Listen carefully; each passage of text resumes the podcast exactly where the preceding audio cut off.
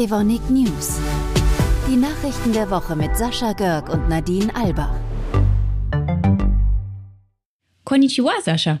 Konnichiwa, Nadine. Ja, an dieses freundliche Guten Tag erinnere ich mich noch ganz genau, als wir beide nämlich vor wenigen Tagen einen besonderen Besuch begleitet haben. Ein japanisches Filmteam hat bei Evonik am Essener Campus und dem Standort Darmstadt gedreht. Genau, weil sie sich für eine Initiative von Evonik interessieren. Perfekt. Das ist nämlich eine Plattform, die 2018 gestartet ist und dort können Mitarbeiterinnen und Mitarbeiter auf die Suche gehen nach möglichen Partnern, mit denen sie einen Job teilen wollen. Vivian Papa, die für das Programm verantwortlich ist, hat unserem japanischen Besuch dann in Essen erklärt, dass das für beide Seiten Vorteile hat. Also für Evonik, weil eine Aufgabe von zwei Leuten mit verschiedenen Erfahrungen und Sichtweisen erledigt wird. Für die Kolleginnen und Kollegen, die daran teilnehmen, bedeutet das Programm mehr Flexibilität. Zwei von ihnen, Maya Krapfel und Nicole Mohr, die leiten gemeinsam ein Labor in Darmstadt. Und wie gut das funktioniert, das haben die beiden dem japanischen Fernsehen live vor Ort gezeigt. Die Redakteurin Yoshiko Prischinka war sichtlich beeindruckt. Übrigens, bevor wir sie hören, das Ganze wird am 1. Januar gezeigt. Japanisch lernen bis zum Jahreswechsel lohnt sich. Besonders schön ist natürlich, dass zwei Frauen die Möglichkeit haben, trotz Kindern oder Familiensituation hier weiterzuarbeiten in reduzierter Form oder in einem Tandem. Das sollte wirklich Vorbild werden und Japan hinkt da sehr hinterher. Frauen, die eine Führungsposition haben, sind erstmal sowieso schon selten und wenn die reduzieren wollten, ihre Arbeitszeit reduzieren wollten, müssten die aussteigen. Und dann besonders schön fand ich das, wie Frau Krapfel und Frau Mohr so schön harmonisch zusammenarbeiten. Ich glaube, das belebt auch, wenn man sich besonders auch gut versteht und das kam sehr gut rüber.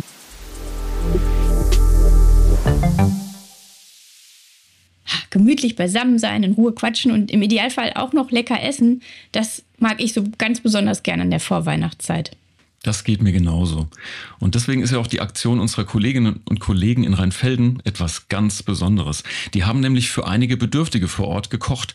Das Ganze lief unter dem Motto einen warmen Bauch für alle vom lokalen Bündnis für Familien in Rheinfelden. Und zu dem zählt auch Evonik. Genau, und der Standortleiter Hermann Becker hat sich im Vorfeld ein Menü überlegt und zusammen mit seinem Evonik-Team gekocht. Und für die war das ein Erlebnis, das sie ganz sicher nicht vergessen werden, wie Hermann Becker berichtet. Wir haben eine ganz wunderbare Vorspeise aus dem Divinsalat mit Entenwurst kreiert. Dann gab es im Hauptgang ein Rindergulasch mit Kartoffelpüree und Gemüse. Äh, und als Dessert Crepe mit heißen Himbeeren und heißen Kirschen. Und die Bedürftigen, äh, die dieses Essen genießen konnten, hatten einen schönen Abend. Wir haben viele strahlende Gesichter gesehen und sind uns sicher, dass unser Engagement die richtigen getroffen hat. Das Team hat wunderbar zusammengearbeitet. Es war für uns eine tolle Erfahrung. Deswegen kann ich das eigentlich nur empfehlen, vielleicht nachzuahmen.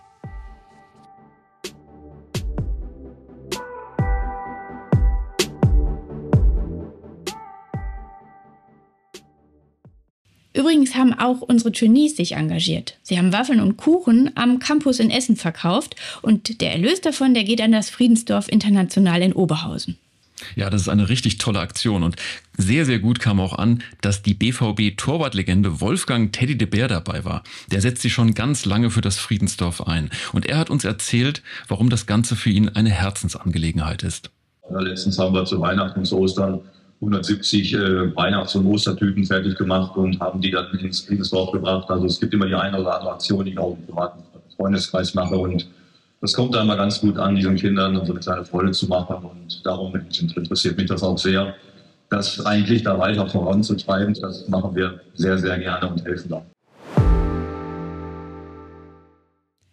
Apropos Gutes tun, Sascha. 2023 nähert sich ja jetzt rasant dem Ende und damit auch dein erstes Jahr mit den Evonik News. Wie war das eigentlich für dich, als ihr am 24. Januar gestartet seid? Naja, es war auf jeden Fall sehr mutig. Ne? Wir wollten halt die unterschiedlichsten Geschichten von Evonik hörenswert kommunizieren. Und wir waren sehr gespannt, ob das auch gelingt bei den vielen Podcasts um uns herum. Und was waren so deine Highlights? Ja, so zum Beispiel der Besuch des niederländischen Königs in Mahl oder auch als ich Mackie Messer gesungen habe, um über die Werkfeuerwehr in Rheinfelden zu berichten. Wir hatten auf der anderen Seite aber auch sehr ernste Themen, zum Beispiel die Spenden aus der Belegschaft für die Erdbebenopfer in der Türkei.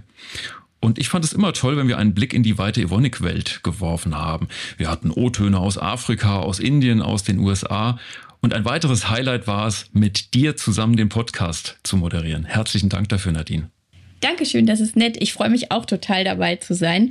Und wichtig ist vielleicht aber auch nochmal zu sagen, hinter uns steckt ein Team, das Woche für Woche sich die Themen überlegt, die O-Töne sammelt, den Podcast schneidet. Also euch allen auch nochmal herzlichen Dank. Ja, und bevor wir jetzt Matthias Ruch hören, der die Initialzündung für den Podcast gegeben hatte, verabschieden wir uns in eine kurze Winterpause. Ab dem 10. Januar sind wir wieder da. Bis dahin allen frohe Festtage und einen guten Rutsch. Macht's gut, wir hören uns. Ciao. Ciao. Lieber Sascha, lieber Nadine, mein Kompliment. Ihr macht das richtig gut. Der Podcast ist ein großer Erfolg. Wir haben zu Beginn des Jahres spontan gesagt, wir brauchen einen neuen Nachrichtenkanal für alle. Und zwar nicht zum Lesen, sondern zum Hören. Den kann jeder sich runterladen über Spotify und auf dem Weg zur Arbeit hören. Und das machen die Leute auch. Über 2000 Hörer jede Woche und alle Resonanz, die ich bekomme, ist positiv. Ihr macht das spontan, ihr macht das ohne externe Hilfe von Evonik für Evonik. Großes Kompliment. Kürzlich hat mich der Tobias aus Japan angerufen, der arbeitet in Tokio und hat mir gesagt, er hört das Ding jede Woche. Das ist sein Kontakt zur Heimat. Ein schöneres Kompliment kann ich mir nicht vorstellen. Das gebe ich gerne an euch weiter. Macht weiter so im neuen Jahr. Alles Gute. Tschüss.